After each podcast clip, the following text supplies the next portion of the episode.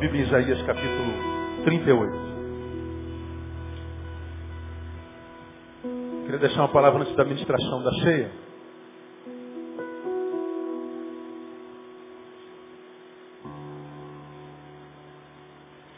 Essa semana eu falei de manhã e falei no início do culto. Eu acho que eu vivi a semana mais dolorosa, fisicamente falando, do ano, talvez a mais dolorosa da minha vida. Quem aqui já teve a experiência de ter uma, uma pedrinha agarrada na uretera aí? Quem já viu? Ah, um bom grupo, né? Bom, o médico disse lá na, na, na emergência domingo que três são as maiores dores que o ser humano pode sentir. A primeira é essa, de uma pedra agarrada na ureté. A segunda, ele disse, é uma dor de uma hérnia de disco, no auge da crise. A terceira é de parto. Aí ele brincou comigo, as duas primeiras o senhor já teve, né, pastor? Falta só de parto. Aí eu falei, só o milagre, esse milagre eu dispenso. Certamente. Com essas duas litotripsias que eu fiz essa semana, eu cheguei à marca de cinco litotripsias. Minhas pedras não são expelidas, elas agarram na, na. É impressionante. A litotripsia é uma cirurgia que a gente faz a laser. Pode ser extracorpórea. Você deita numa maca, eles colocam uma, uma máquina laser, eles vão detonando a pedra por fora. Ou pode ser intracorpórea. Eles colocam um catéter pelo pênis, até passando pela bexiga, indo até o ureter, e foca a pedra e bombardeia. Quando é feita intracorporeamente, a, bombardeio fere a ureter e você tem que botar um catéter que vai do rim até a bexiga e por onde a urina passa. Só que é tão estreito que quando você bota o catéter, cada vez que você vai urinar, parece que você está parindo um filho. A dor é insuportável. E a gente vive um dilema. Você tem que tomar muita água, que é para limpar o rim. Mas quanto mais água você bebe, mais xixi você faz. Mas se você não beber água, você faz menos. Mas aí pode coagular, ficar grosso. E quando você vai, faz mais dor ainda. Então eu, eu baixei o hospital na, na de terça para quarta de madrugada, passei a noite no, no hospital, no Barradó, fiz a litotripsia no dia seguinte, voltei para casa, mas duas engataram, domingo eu fui para o hospital de novo e fiquei de domingo para segunda, tirei as, uma de cada lado, do lado direito feriu, deu pus e sangue. E é inumana a dor. Inumana. Você não consegue manter nada de si, você vomita de dor, você desmaia de dor. E dores fazem parte da, da vida. Né? E fiquei de segunda até ontem de manhã com os dois catéteres. Essa semana eu passaria segunda e terça ministrando em Mato Grosso do Sul. Quinta-feira eu iria para Portugal, onde ficaria quinta, sexta, sábado e hoje.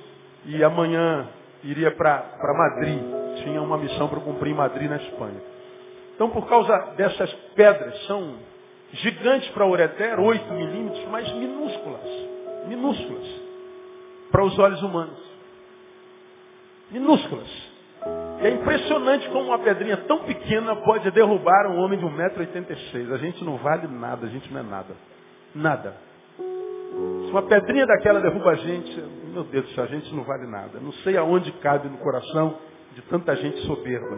Como você tem aprendido, a soberba é um problema oftalmológico especial é um problema de visão, né? A pessoa não se enxerga. Não tem como uma pessoa ser soberba, se achar mais do que é, se enxerga. Tem jeito. Nós não somos nada, nada.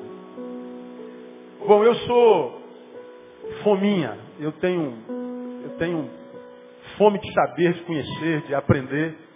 Desde sempre essa fome está no chip de cada um de nós, e a gente já aprendeu aqui desse púlpito, que o pecado entrou na humanidade por causa do desejo de saber, de conhecer, de ter respostas. Essa foi a razão pela qual o pecado entrou na humanidade. Mas como, pastor, não foi obediência? Sim, a obediência foi o fruto. Mas que produziu a desobediência foi o desejo de conhecer. A serpente sabida, sabedora disso, quando olha para o homem e pergunta, Deus disse que você não pode comer das árvores do jardim? Não, não foi isso que Deus disse. Deus disse que eu não posso comer daquela ali. Que árvore era aquela? Quem se lembra? Árvore do conhecimento, do bem e do mal. É a árvore do discernimento. E aí, como Satanás sabe que nós temos fome de saber, de conhecer, de sermos mais inteligentes do que o que nós somos, de termos respostas, principalmente para as dores da vida, Satanás pega essa fraqueza, essa fragilidade, acho que não é fragilidade, é, um, é uma coisa boa. Conhecer é bom, essa fome é boa. O problema está no processo para adquirir conhecimento, né? Mas desejar conhecer é importante. Ele diz, não, olha, Deus não deixa vocês comerem daquela árvore, porque Ele sabe que se vocês comerem, vocês vão conhecer tanto quanto Ele. Vocês vão saber tanto quanto Ele. Vocês vão se tornar tão grandes como Ele. Bom, aí não há quem resista, eles foram comer. Então, o que conduziu o homem ao pecado, o que introduziu o pecado na terra, foi o desejo de conhecimento, de respostas. Então, conhecer, saber, entender as coisas da vida, eh, está implícito em cada um de nós. E muitas vezes a ausência do saber, como já ministrei aqui, a ausência da resposta, principalmente para as dores, dói mais do que a dor em si. Por que eu estou sofrendo? Não sei. Esse não saber dói mais do que o sofrimento em si. E muitas vezes, se a gente faz a pergunta, por que eu estou sofrendo? Ah, a resposta é essa. Saber a resposta para o sofrimento já diminui o poder do sofrimento em nós. Impressionante. Impressionante. Então, já que a gente está sentindo dor, estamos impedidos de, vamos aproveitar para tentar aprender alguma coisa para que a dor não seja inútil para que o tempo que a gente perde não seja um tempo perdido inutilmente. Então lá nas minhas dores eu, eu comecei a refletir é, sobre a minha vida, sobre a vida dos irmãos, sobre ministério, sobre existência. Compartilhei com os irmãos há um ou dois meses atrás que cheguei a, um, a uma estafa muito alta nesse início de outubro e o médico impediu-me de continuar fazendo algumas atividades. Você precisa descansar, você precisa parar. Você chegou no teu limite. Já preguei aqui sobre limite também, prego muito sobre humanidade. Então nós temos um limite aqui. Esse é o nosso limite. Quando a gente chega aqui, a gente deve parar. E ensinei aos irmãos. Por quê, pastor? Porque quando a gente passa do limite, nós entramos numa área que nós desconhecemos.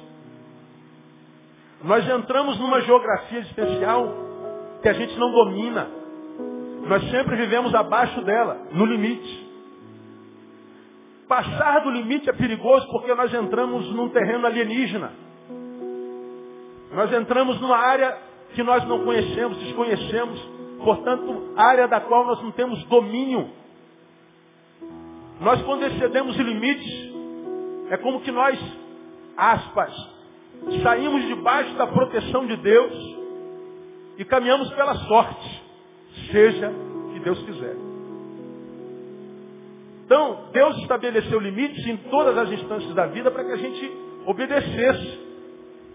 De modo que quando a gente passa dele, nós entramos no terreno alienígena. Então, é por tua conta. E aí, a gente vê tanta gente passando no limite e se arrebentando. Tanta gente indo além do que pode, muitas vezes por termosia, adoece, como diz o salmista, sem que haja a possibilidade de cura. Todos nós temos um limite para levantar um peso. Quem malha aí? Se tu for além desse peso e quebra tua coluna, você pode ficar paraplégico. Porque você deu limite. Todos temos um limite. Então, cheguei no limite, eu falei, vou diminuir um pouquinho, porque senão eu piro. Aí diminui. Aí nesse, nessa parada, parece que o corpo relaxa e as pedrinhas resolveram vir. Eu falei, vão com Deus. Né? Pelo menos eu tinha nos últimos anos sete pedras no rim e cinco noutra. E nesses últimos dois anos todas elas saíram, as duas maiores saíram essa semana. Expeli mais duas ontem à tarde, saíram sem que eu sentisse absolutamente nada. Eu as vi, as peguei e guardei. Né? Aí você está pensando em como é que ele pegou a pedrinha que caiu lá. Ah, problema é meu, vai ficar curioso de saber. Mas está lá guardadinha. E eu só tenho, portanto, uma pedrinha no rim, que é pequenininha, que ela vai sair, eu nem vou ver se Deus me ajudar, né? Então me parece que dessa dor eu não sofro mais na minha vida não, porque agora eu estou como atleta, bebendo água. Aí alguém diz assim, pastor, mas por que, que Deus permite dores como essa na nossa vida? Com a minha é fácil. É porque eu não bebo água.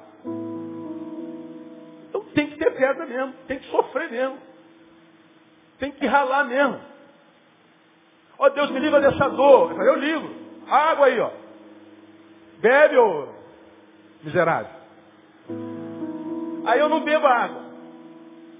Você quer o quê? Ó oh, Deus, ó oh, Deus, como tu pode, ó oh, Deus. Cala a boca, Neil. Bebe água, miserável. Está lá. E se você for honesto, você vai ver que todas as dores que a gente tem na vida, todas, têm uma razão de ser. Acontece que nós não somos honestos o suficientemente para dizer, eu cavei esse negócio. Eu plantei esse negócio. Eu prefiro culpar alguém, ó oh, Deus, tu não és bom. Ó oh, Deus, tu não existes. Ó oh, Deus, tu és mal. Ó Deus, não, o problema é, sou eu. Bom, já que ela veio, eu, eu, eu tentei tirar alguma lição dela e queria compartilhar com vocês rapidamente nessa noite. Eu quero tomar por base uma palavra que saiu da boca do rei Ezequias, que adoeceu e Deus disse, prepara a tua casa porque morrerás, não viverás. E ele cavou isso. Quando em casa, leia a história de Ezequias. Ele se desespera, ele pede a Deus para que o perdoe, para que ele não parta naquele instante. Bom, no caso de Ezequias, Deus respondeu. Isaías foi lá e disse assim, o Senhor respondeu as tuas preces, não morrerás, viverás. Ele acrescentará aos teus dias mais 15 anos. E Ezequias agradece ao Senhor, e nas suas orações, na sua adoração, ele pronuncia uma frase extraordinária. Está aí no versículo 17 do capítulo 38 de Isaías. Ele diz assim: Eis que foi para minha paz que eu estive em grande amargura. Tu, porém, amando a minha alma, a livraste da cova da corrupção, porque lançaste para trás das tuas costas todos os meus pecados. Palavras de Ezequias. A primeira frase do versículo. Eis que foi para minha paz que eu estive em grande o quê? Amargura. Vamos juntos nessa primeira parte, vamos lá? Eis que foi para minha paz que eu estive em grande amargura. Em outras versões, em grande tormento. Essa frase choca qualquer psicanalista. Foi para minha paz a amargura. Foi para minha paz a dor.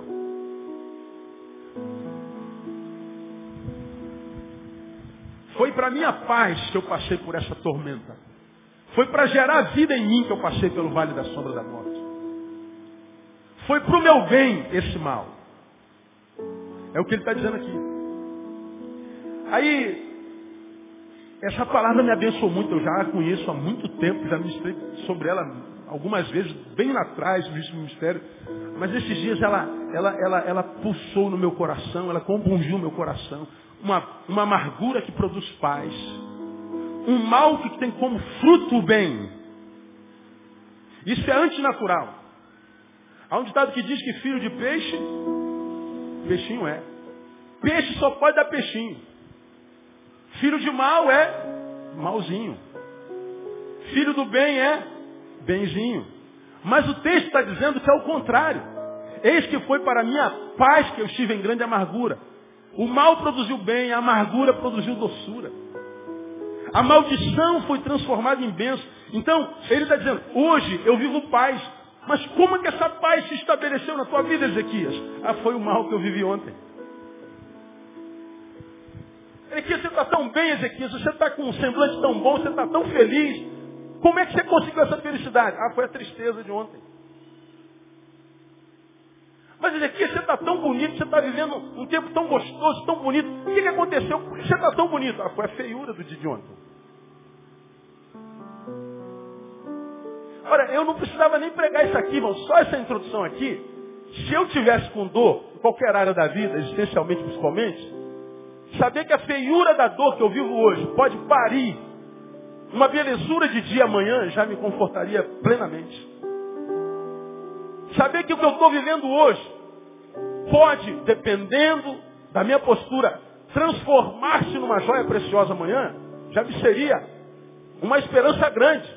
Então recebe essa palavra irmão. Você pode estar passando, quem sabe, não na pior semana da tua vida, ou não na, na, na semana mais dolorosa da tua vida, mas no período histórico mais complicado da tua vida, mais feio, mais doloroso. Esse texto está dizendo que este período histórico mais feio, mais doloroso da tua vida, pode ser tão somente a preparação para a melhor fase da tua vida depois dela, no nome de Jesus. Então diga para o irmão que está do seu lado, ó, tem esperança, irmão. Você está entendendo isso aqui, amém ou não? Diga glória a Deus. Tem esperança, meu irmão, tem esperança. A dor que produz bem, a mal que produz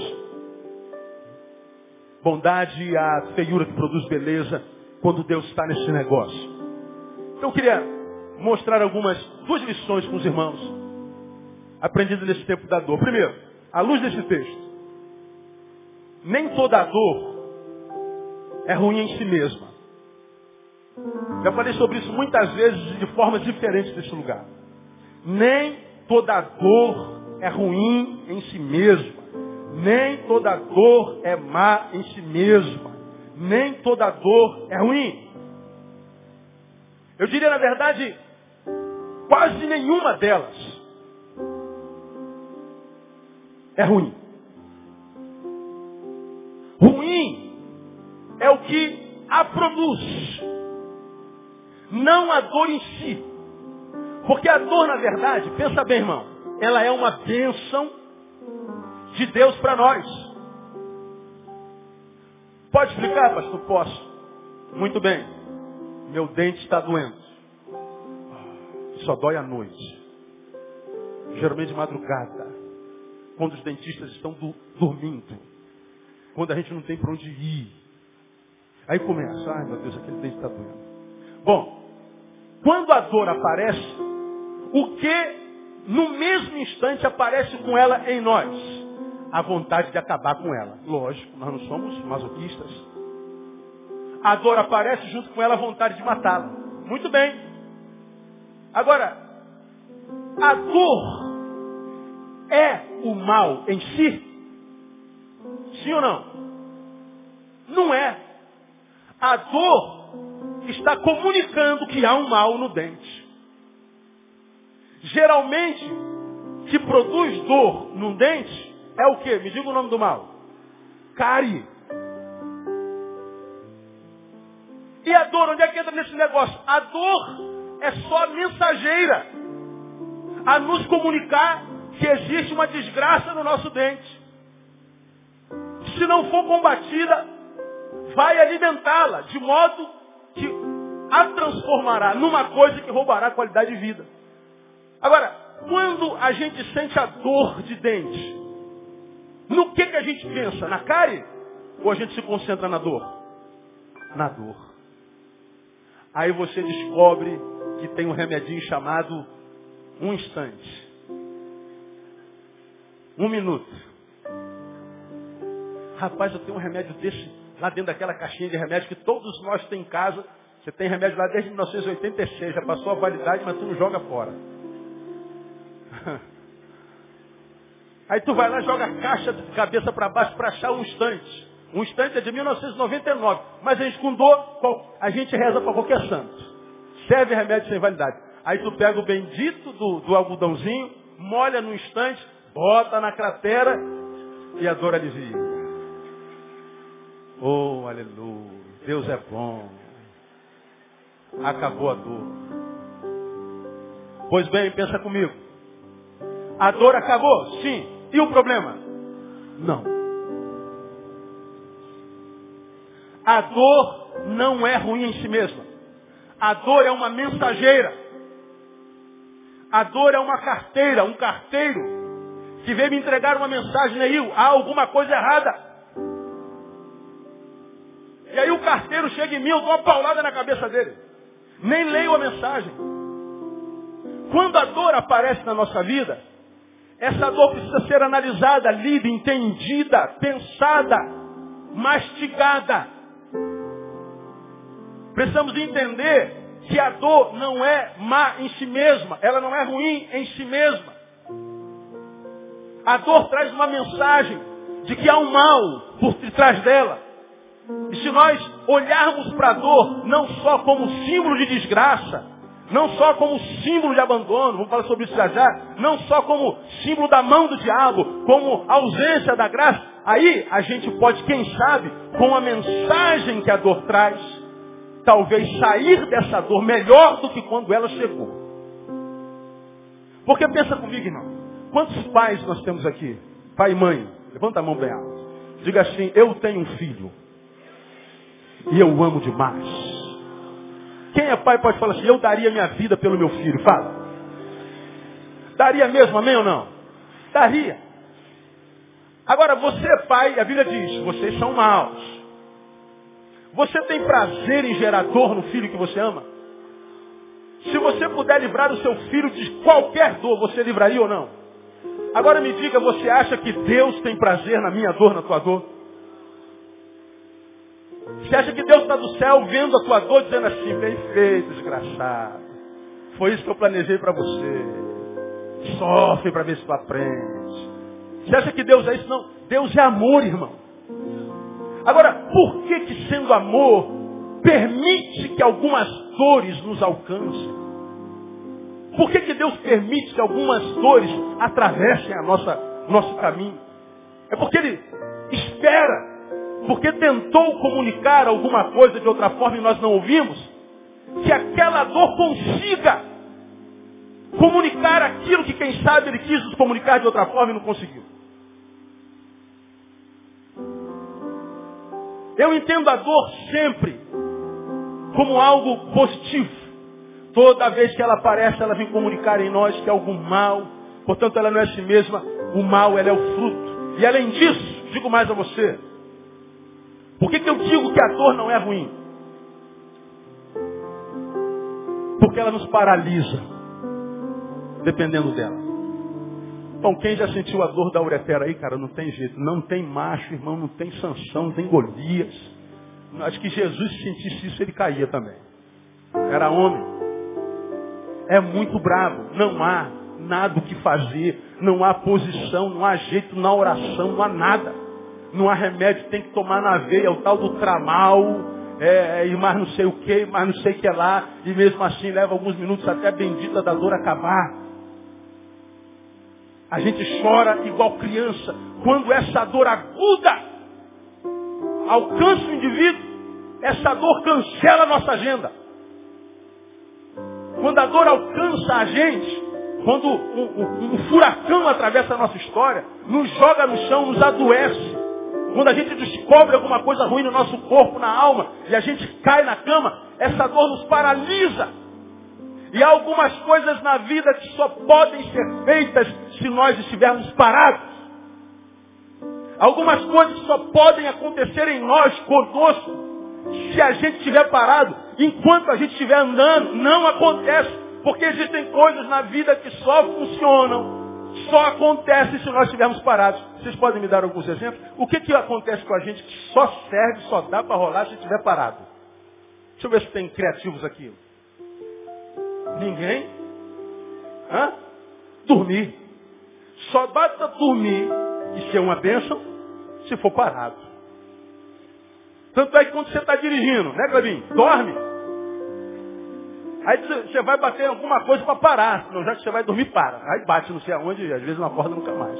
Veja, só dá para dormir o sono reparador se for parado. Ninguém anda, cara, dormindo. Não fala comigo não que eu estou dormindo.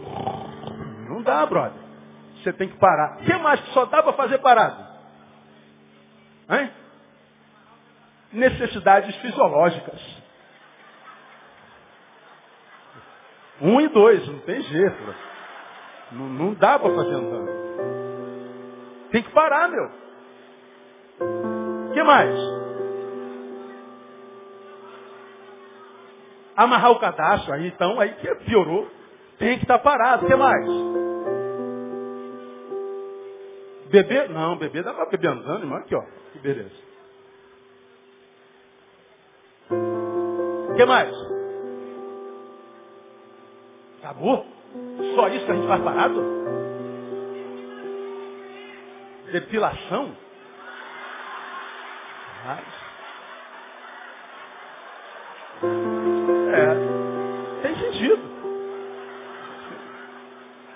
Tem sentido. Vamos lá. Dá para descansar sem ser parado?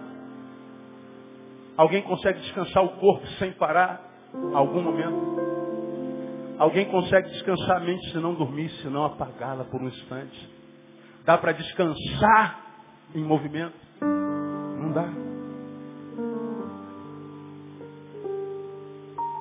Só se descansa parado. Agora você lembra o que eu já ministrei aqui sobre o descanso e sobre o cansaço? O que é o cansaço? O cansaço é um ladrão. Ladrão de qualidade de vida. Preguei sobre o cansaço aqui há bem pouco tempo atrás. Amor, vamos, vamos passear com as crianças? Amor, não vou. Por quê? Estou cansado. Amor, nós precisamos conversar sobre isso não dá para não conversar. O assunto é grave, isso envolve família, envolve filhos. Vamos conversar, amor, vamos deixar para amanhã. Por quê? Estou cansado. Amor, vamos para a igreja? Estou cansado. Vamos jantar fora só nós dois? Estou cansado. Vamos, estou cansado. Quando a gente está cansado, as coisas vão perdendo sentido e sabor. Você estudou 20 anos para conseguir se transformar no que se transformou na profissão que você tem. Teu sonho era estar naquele lugar. Mas agora naquele lugar que a tua vida inteira foi sonho, porque você está cansado, esse é o mesmo lugar no qual você não gostaria de estar. Vou ter que trabalhar de novo, cara. Eu estou cansado. A gente cansa da esposa, que a gente ama. A gente cansa do marido, a gente cansa da vida.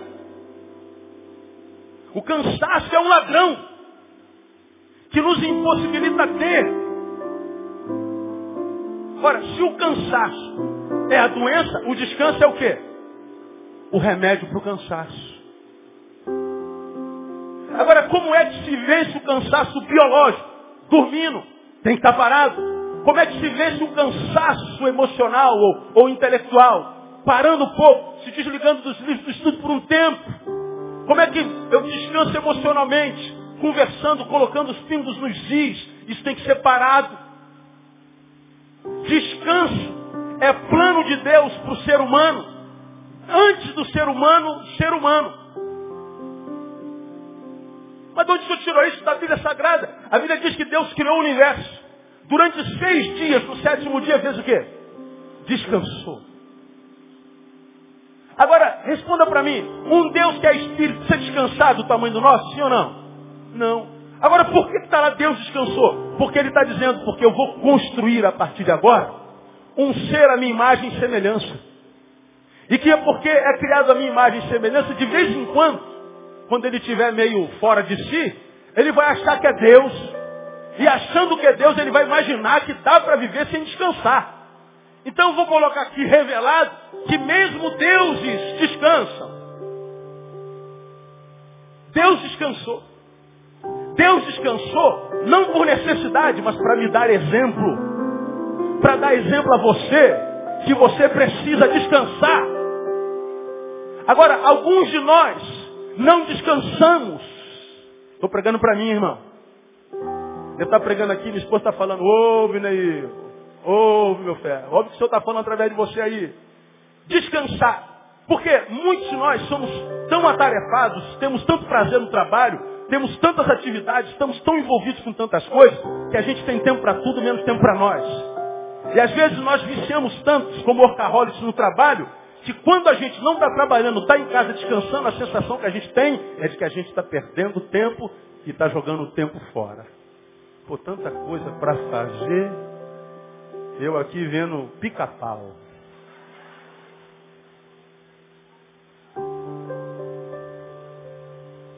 Tanta coisa para fazer, e eu tenho que estar tá aqui num sábado de manhã, na praia com as minhas crianças. Ah. Você descansa e se culpa. Como eu já vivi isso na minha vida, irmão. A gente descansa e se culpa. Agora, se eu não descanso, eu estarei sendo roubado na minha vida. E vou dizer mais, porque eu não sou Deus, ainda que imagine ser, mais cedo ou mais tarde eu vou ter que parar. Se não paro por vontade própria, uma dor talvez me paralise. Uma doença me paralisa. E muitas vezes a dor que a gente sente, que a gente imagina que é algo negativo, que é algo ruim, é Deus agindo por amor a nós, dizendo, meu filho, você está a ponto de exceder o limite dos limites. Se eu não te parar agora, eu te perco para sempre. E ele vem e coloca uma barreira, uma cancela na tua frente. E você cai e fica prostrado. Oh Deus, onde é que tu estavas? Que tu não tiraste aquela pedra que eu tropecei nela e caí. Não, filho, foi eu que coloquei a pedra.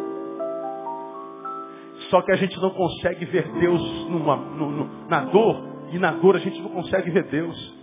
Por que, que a dor não é ruim sim? Porque ela nos paralisa. Eu vou dizer mais, descansar. Eu aprendi isso há bem pouco tempo atrás. Não é uma sugestão que Deus dá para nós, é uma ordem. Quando você vai nos dez mandamentos, Êxodo capítulo 20, não sabe lá não que eu leio para você, nós vemos no, no, no, nos dez mandamentos o seguinte, lembra-te do dia do sábado para o santificar. Seis dias trabalharás e farás todo o seu trabalho. Mas o sétimo dia é o sábado do Senhor teu Deus. Nesse dia não farás trabalho algum, nem tu, nem teu filho, nem a tua filha, nem teu servo, nem tua serva, nem animal, nem estrangeiro que está dentro das tuas portas, porque em seis dias fez o Senhor o céu e a terra, o mar e tudo que neles há, e ao sétimo dia descansou. Por isso o Senhor abençoou o dia do sábado e o santificou. O problema é que quando a gente lê isso aqui, a gente pensa lá nos sabatistas que acreditam que santificar o sábado é ir para a igreja. Ah, vocês não estão salvos porque são agora o seu domingo. Vocês é, não guardam o sábado. Ele acha que guardar o sábado é ir para a igreja. Não, para o judeu, guardar o sábado era não fazer absolutamente nada, inclusive não ir para a sinagoga. Você tem ideia, o juiz, o judeu, ele não ia a, a, a, ao espelho no dia de sábado, porque ele poderia se ver e ver que um dos cabelinhos dele está em pé.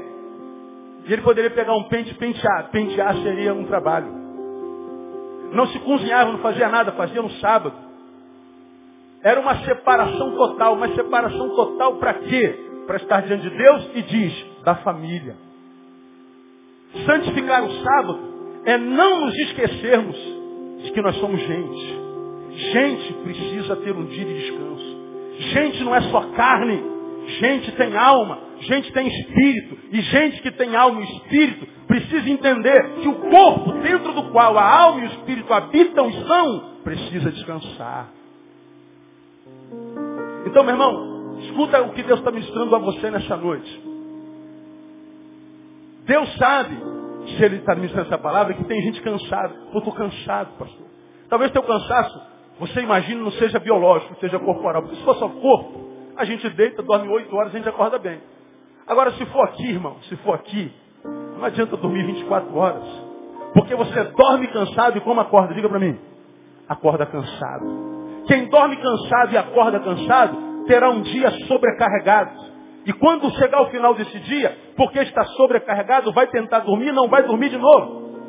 Não dorme bem, acorda mal. Acordou mal, ele vai viver um outro mau dia, um dia mal. E ele vai acumulando dia mal após dia mal, mês após mês, ano após ano, até sucumbir. Então, a dor, ela não é má em si mesma, porque ela nos paralisa. Então você precisa aprender a descansar, irmão. Que Deus está dizendo para você e para mim nessa noite, aprenda a descansar. Vamos ouvir, como já preguei aqui, Charles Chaplin. Não sois máquinas, homens é que sois. E tem uma coisa fundamental nisso aqui, irmão, que a gente não pode esquecer. que Deus ama a cada um de nós. Quantos creem que no amor de Deus sobre a sua vida? Eu, eu creio no amor de Deus. Pois é, como é que Deus abençoa os seus amados? Deus abençoa os seus amados enquanto dorme, enquanto descansa. Dá um catucadinho assim no irmão e fala assim, irmão, descansa um pouquinho mais.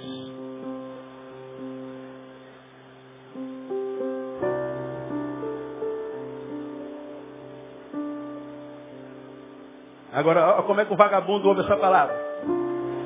Ô oh, glória! Tá vendo aí, mulher? Descansar. O que eu faço é descansar, não é? Esse é o vagabundo. Há uma outra coisa que a gente só faz parado. Primeiro, descanso. Segundo, restauração. Restauração.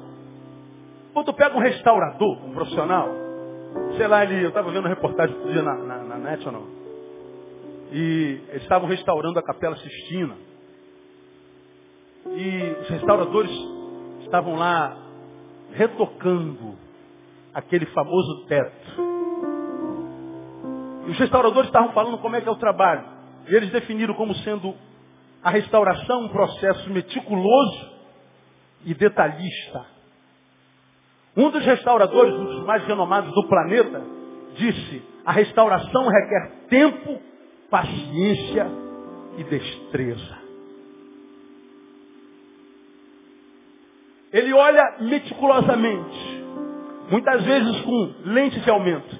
E ele vai com a sua espátula microscópica, quase que um bisturi, e vai tirando o que está ruim e depois vai restaurando. E às vezes uma areazinha de centímetros ele passa meses restaurando. Ele tem que ficar paradinho, meticulosamente restaurando aquilo que é tão precioso e que não pode se perder. Irmãos, a Bíblia diz que nós somos a coroa da criação.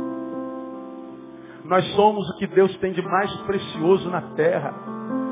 E para Deus restaurar o que em nós quebrou, a gente precisa parar.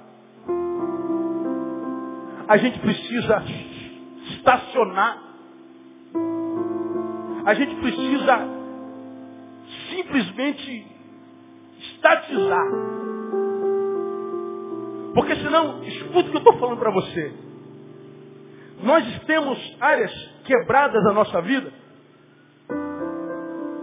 pelas quais nós oramos e pedimos de Deus uma intervenção. Deus cura minha família. Deus restaura minha vida financeira. Deus cura minha saúde. Deus faz isso, restaura aquilo. Opera aqui, Senhor. E o Senhor é o maior restaurador do universo. É a especialidade dele. Pegar vaso quebrado e transformar num vaso de honra e de glória para o seu nome. Ele é especialista nisso. Agora, como é que o restaurador faz isso, filho? Você me pede para te restaurar, mas você não para. Você me pede para restaurar, mas você não gasta tempo na minha presença.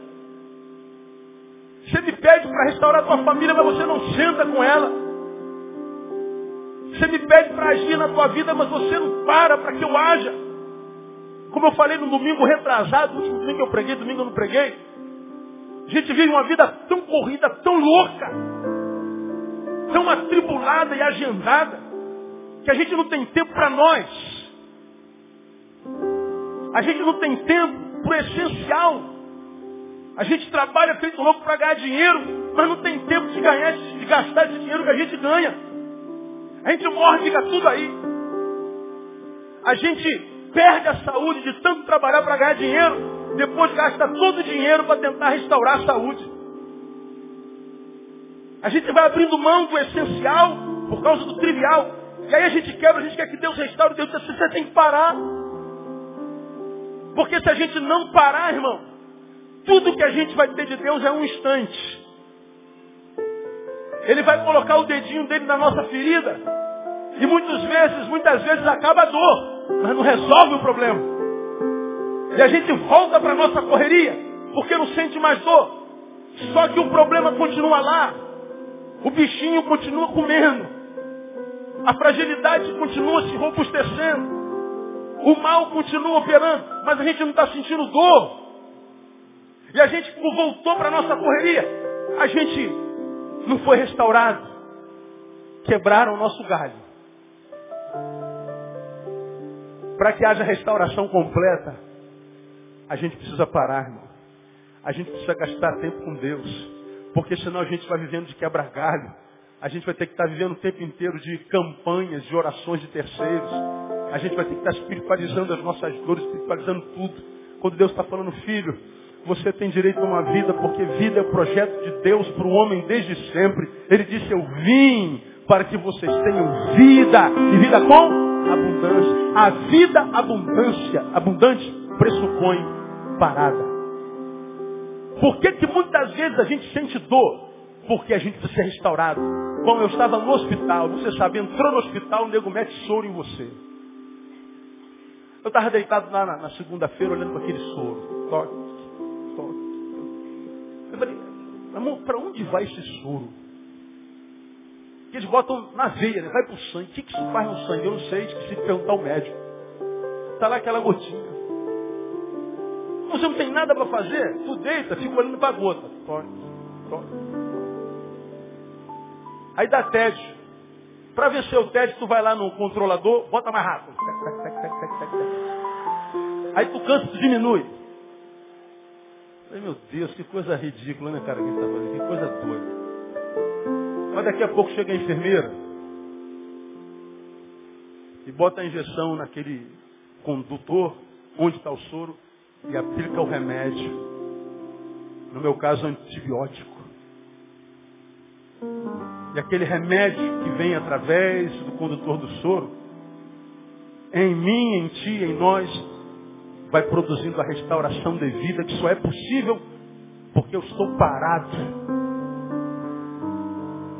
afastado das minhas atividades naturais, afastado do lugar do meu conforto, afastado das minhas fontes de alegria. E se eu não entender que pode ter sido Deus quem me colocou aqui por amor, eu posso, ao invés de celebrar a vida e o cuidado dele, estar murmurando contra ele e alimentando Satanás. Irmãos, essa foi a semana mais dolorosa, talvez da minha vida, mas foi a semana mais abençoada. Vi a mão de Deus cuidando como quem é uma galinha protegendo seu filho debaixo de suas asas. Viu o cuidado de Deus de todo jeito, de toda sorte. De todo lado vinha uma palavra, de todo lado vinha um estímulo, de todo lado a gente via um sinal de que mesmo dentro de um hospital ele é Deus. E mesmo no lugar da dor aguda, ele tem consolo para cada um de nós. Deus está em todo lugar, inclusive no lugar da tua calamidade, meu irmão. E se você acreditar nisso, a calamidade não produz os frutos, muitas vezes, que Satanás a usa para produzir em você. Pelo contrário, ao invés de enfraquecer você, ela vai gerar o melhor de você em você, vai transformar você num valente. É uma coisa impressionante, impressionante. Então, um dado importante. Eu anotei aqui. Há muita gente doente. Guarda essa palavra aí. Há muita gente doente por incrível que pareça, exatamente porque está gerando saúde na vida de muitos. Só que sem parar. Foi essa palavra que o Espírito Santo ministrou no meu coração. Neil, você tem recebido a graça de ministrar vida na vida de muitos. Mas você não está parando. Por isso você está perdendo a sua própria vida. A gente adoece por gerar saúde em outros. Só que mesmo que seja para gerar saúde em outro, eu preciso parar de vez em quando. Eu preciso descansar. Então a palavra de Deus para nós nessa noite é o seguinte, meu filho, não espere a dor chegar para descansar. Não espere a dor chegar para viver o essencial, para valorizar o que você tem em casa. Não espere perder tudo para perceber o quanto a tua esposa é benção, o quanto a tua família é benção. Não espere perder a saúde para que você perceba quanto é bom ter saúde. Não espere perder a tua casa para você perceber o quanto aquela casa, por mais simples que fosse, era a tua casa e era um castelo. Deus está dizendo que a gente precisa parar, porque só há restauração quando a gente está parado. E mais, o que mais que só acontece de forma gostosa quando a gente está parado? Carinho. Dá para fazer carinho andando? Dá. A gente vai fazendo um cafuné, passamos aqui, passamos ali. Mas quando você para, meu, hoje eu acordei de manhã e André acordou depois de mim. Naturalmente acontece assim mesmo. Aí eu falei, vou acordar minha esposa hoje. Aí peguei no pé dela, esquerdo. Aí comecei a fazer massagem. Não há quem não acorde bem assim. Massagem no pé. Aí fiz por alguns minutos, cada dedinho, planta do pé, em cima do pé. Vamos, amor, tá na hora de ir para a igreja. Aí eu fui pro banheiro, escovei o dente, voltei, ela está deitada. Bora, amor. Faltou outro pé, amor. Você dá uma mão, o cara quer. Aí eu peguei outro pé. Bora, amor. Aí fui no outro quarto acordar Thaís e Tamara.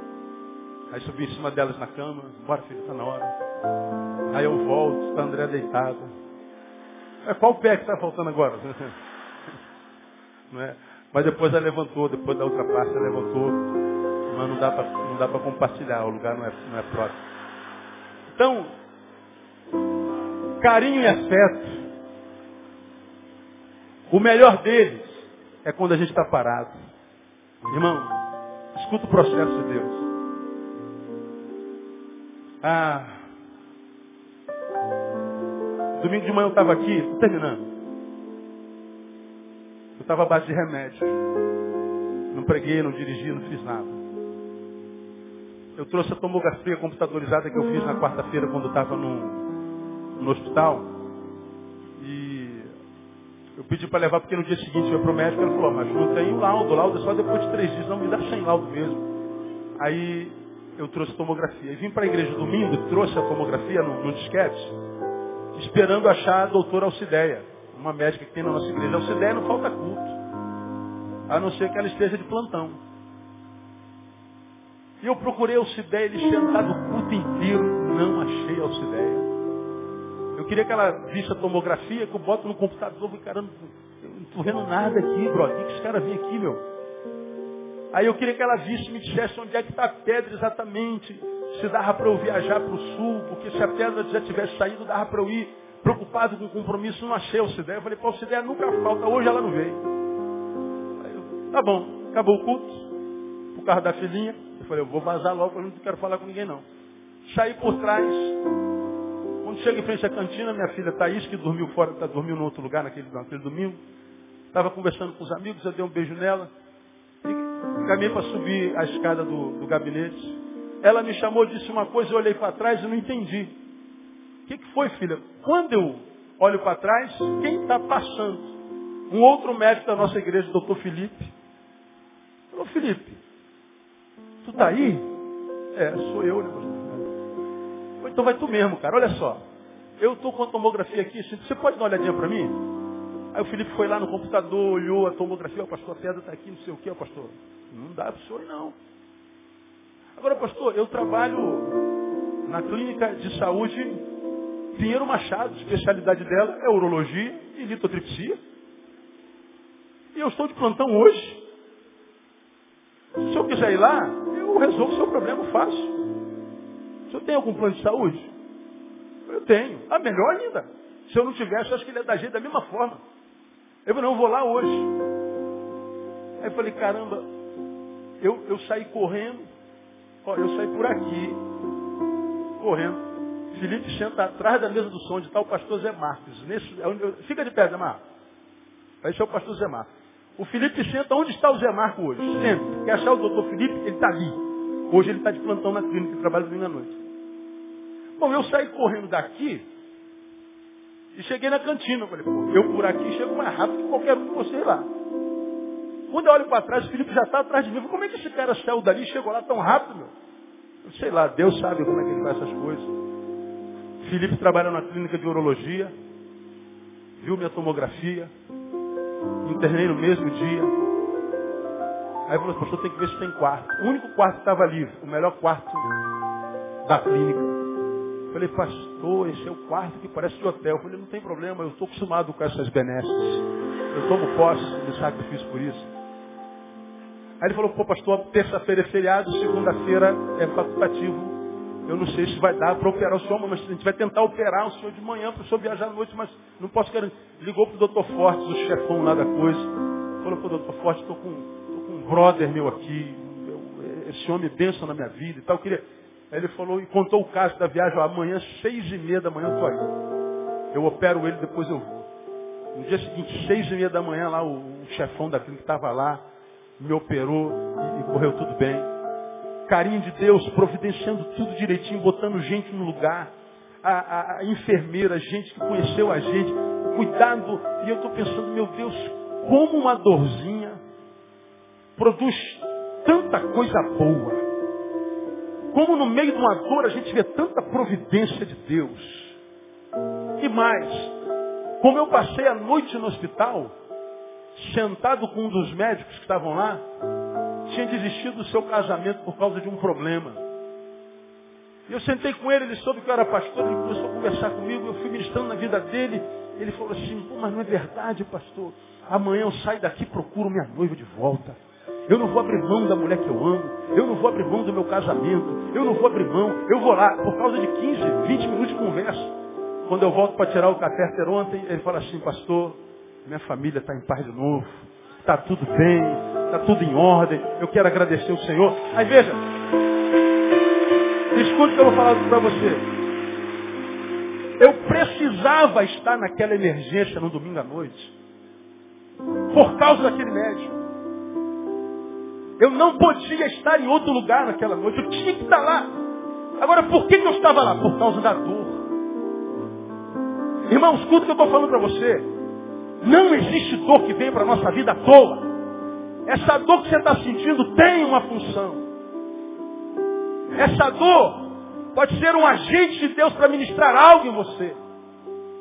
Você precisa entender que a dor pode ser um canal, um instrumento, porque ela é uma mensageira. Deus que a gente serve é amor. Tudo que um ser que é amor faz pelos seus amados é para o seu bem. Todas as coisas cooperam para o bem daqueles que amam a Deus. Então a dor que você está sentindo é para o teu bem.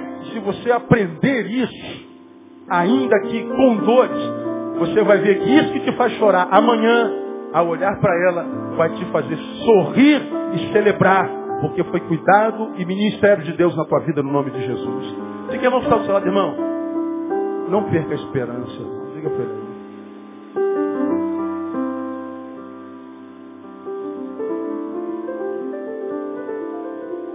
Tem descoberto que os corações têm virado pedra por falta de afetos. Corações virado pedra por causa de afetos. Lá naquela noite eu disse, Deus, eu quero te louvar a Deus porque a pedra em mim está na uretere, não no coração. Tenho me encontrado com gente que não tem pedra nenhuma no rim, mas o coração virou uma rocha. Tenho me encontrado com gente que não tem pedra nem na vesícula, nem no rim, lugar nenhum mas tem uma pedra no coração que tomou de tal forma aquele lugar que não há nada que seja ministrado que consiga permanecer lá. Gente que cujo coração virou uma pedra exatamente por falta de afetos, por falta de carinho. Por que, que não tem carinho? Porque não para. Porque não tem tempo para quem ama. E quem ama a ele, dele não tem tempo. Pô, mas eu estou trabalhando para dar conforto para vocês. Eu prefiro viver sem conforto se eu estiver do meu lado. O que, que adianta ter uma casa se a gente não tem mais um lar porque você não tem tempo? O que, que adianta ter bons amigos se eu não tenho tempo para eles? De que, que vale uma amizade se a gente não tem tempo para ela? Que, que vale amar alguém se eu não tenho tempo para esse alguém que eu amo? Para que, que serve o amor se esse amor não é trocado, cambiado, vivido, materializado? Então muitas vezes Deus, por amor, nos paralisa nos para, nos abate e faz isso por graça. Foi a semana mais dolorosa, foi a mais saborosa. Termino dizendo, segundo, há muita amargura que não se transforma em paz porque nós não aprendemos a falar a sua língua. Porque como nós aprendemos no início desse culto, a dor é só uma mensageira a comunicar que é algo mal. Se eu não aprendo a falar a língua dessa amargura, dessa dor, eu vou viver de paliativo. Nunca vou tratar da enfermidade em si. E à luz desse texto, a amargura gerou paz. Eis que foi para minha paz que eu estive em grande amargura. Então a amargura gerou paz. Então ouça, há muito ruído na comunicação entre a amargura e aquele que a sente. Eu sou o que estou amargurado e a amargura está em mim. Então eu e a amargura nos comunicamos. E existe um ruído nessa comunicação da amargura e da dor que é em nós. Entre elas algumas que eu já falei aqui. Primeiro, há um ruído. A dor é do diabo. Quer ver o mais difícil para nós cristãos, irmãos? É explicar para os crentes a nossa dor. Menino, pastor Neil está sendo muito bombardeado pelo diabo. Vamos orar por ele, tem alguma legalidade na vida dele. Cala a boca, irmão. Eu estou lá morrendo de dor e Deus está fazendo cafuné. Estou morrendo de dor e Deus está enchendo a minha mente e meu coração. Estou deitado na cama do lado da pessoa que eu mais amo na vida, que é minha esposa. E estou vendo o quarto cheio da glória de Deus. E um monte de seus agentes ao redor, como que estendendo a mão para aquele quarto, dizendo, cuida dele porque isso é especial para mim. Mas a gente acha que a dor é sempre do diabo. Agora, diga isso para uma parturiente. Lembra que eu já preguei sobre isso aqui? A maior dor que uma mulher sente traz após si o melhor bem que uma mulher tem, que é o seu filho. Toda dor é do diabo, porque se Deus está agindo, não tem dor. Da onde que saiu isso? Quem foi o miserável que produziu isso? Existe uma doença chamada HSAN2. Neuropatia hereditária sensitiva autonômica. Raríssima. Que doença é essa? É uma doença genética que impede o indivíduo de sentir dor. Ele não sente dor. Ai, que bênção, pastor. Pois é. Eu conto só um casinho para você. Uma menina herdou isso do pai. Ela teve uma ferida que deu na unha por causa de um sapato. Ela nunca percebeu aquela ferida. Deu fungo. Inflamou. E ela teve uma doença que chegou aos ossos. Osteo, não sei o que, não me lembro da doença que eu não anotei aqui.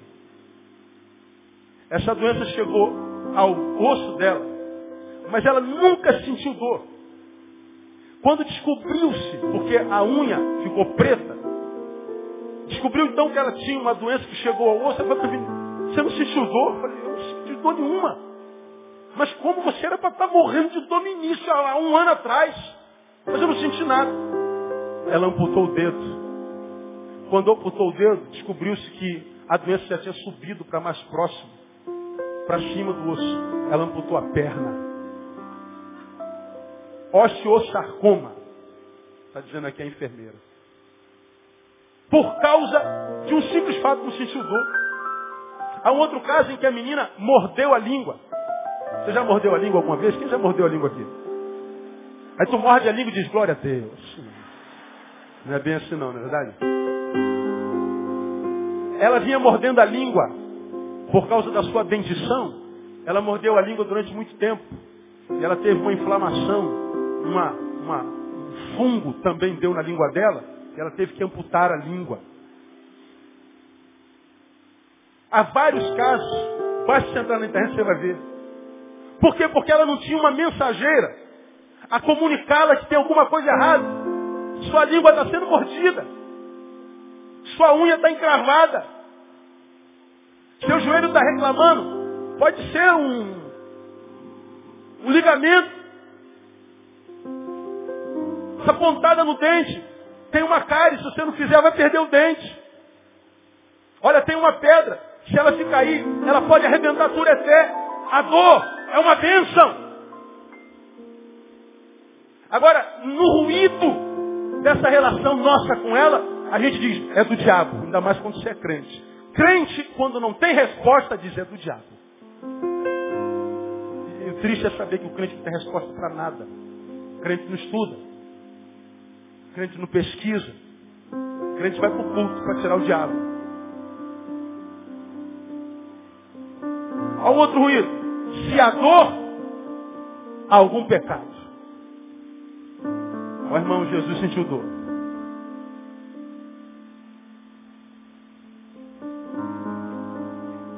Quando Pedro disse, eu não conheço esse homem pela terceira vez, Jesus estava lá dentro, preso. Ele olhou para trás. E olhou no fundo do olho de Pedro. Eu tenho certeza que Jesus sentiu aquela dor. Quando cravaram a coroa, quando chibataram suas costas. Quando ele gritou, Deus, por que me desamparaste? Ah, Jesus sentiu dor. Qual foi o pecado que Jesus cometeu? Daniel foi jogado na cova dos leões. Qual era o pecado dele? Não abrir mão de orar ao Senhor.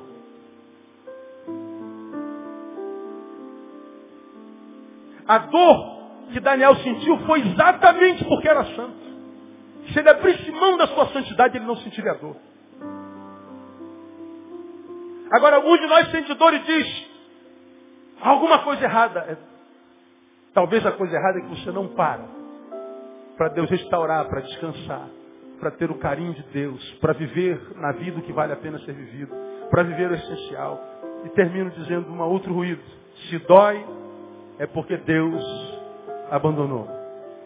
Bom, na maioria das vezes é exatamente o contrário. A dor é porque Deus nos está amadurecendo. Deus está nos tratando. Irmão, eu precisava parar. Eu preciso parar. Eu precisava de restauração. Eu precisava cancelar a minha agenda. Cancelei tudo que pude, mas os compromissos fora. Ah, não vou não, que eu estou cansado. Isso não existe. Não vou não, que eu estou doente. Aí isso existe. Eu louvei tanto a Deus pelo seu cuidado, pela sua bondade.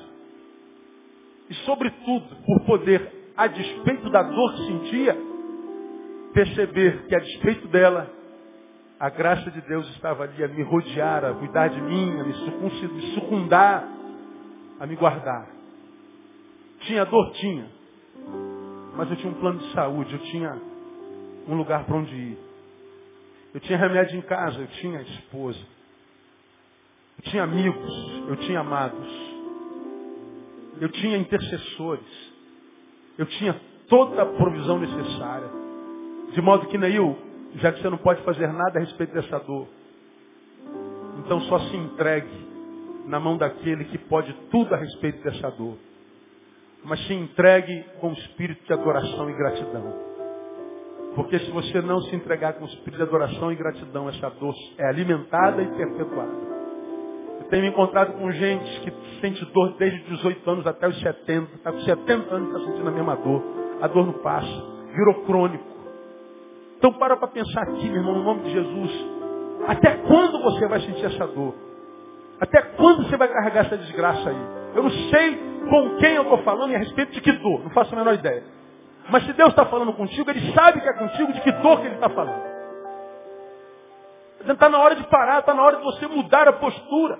Está na hora de você entender que essa dor é só uma tentativa de eu tentar te trazer para perto, de eu te restaurar, de eu te fazer amadurecer. Então amadureça, venha para perto. Mude. Para que essa dor também possa mudar. Se você entender a linguagem da dor, a linguagem da diversidade, você vai ver que a diversidade será sempre por um cronos menor do que você imagina. Porque não há dor que dure para sempre. Não há dor que dure para sempre. E a Bíblia diz que não vem provação ou dor maior do que aquela que a gente possa suportar. Antes, pelo contrário. Quando uma dor ou uma provação vem, Ele manda junto com ela provisão. Para que a gente entenda que a dor só é uma realidade para que a gente amadureça, para que a gente cresça. E que essa dor pode ser só a dor de um parto, como eu já preguei aqui. Deus está querendo gerar em você um ser muito melhor do que esse ser que você era quando entrou nessa dor. E se nessa dor você se posturar como um varão de Deus, uma varoa de Deus, um adorador, alguém que crê que Ele é Deus em todas as circunstâncias, você vai ver. Essa dor tem um prazo de validade encurtado. E quando ela acabar, terminou a noite. E a Bíblia diz que a noite, a dor pode durar a noite inteira, mas que na alegria vem o quê? Vem o cântico de alegria. Na manhã vem o cântico de alegria. Minha oração é que a tua noite esteja terminando.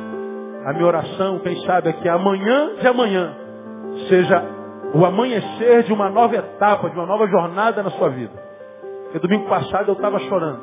Hoje eu estou celebrando, meu coração está saltitando de alegria no meu interior, está fluindo um rio de água viva. Porque não existe dor dura para sempre. Tua dor está chegando ao fim.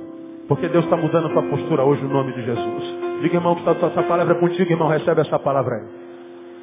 Agora diga, essa palavra é comigo. E eu recebo essa palavra. Levanta tua mão direita. Profeticamente. Dá um tchauzinho assim, ó. Diga Deus do. Aplauda o Senhor bem forte, em nome de Jesus.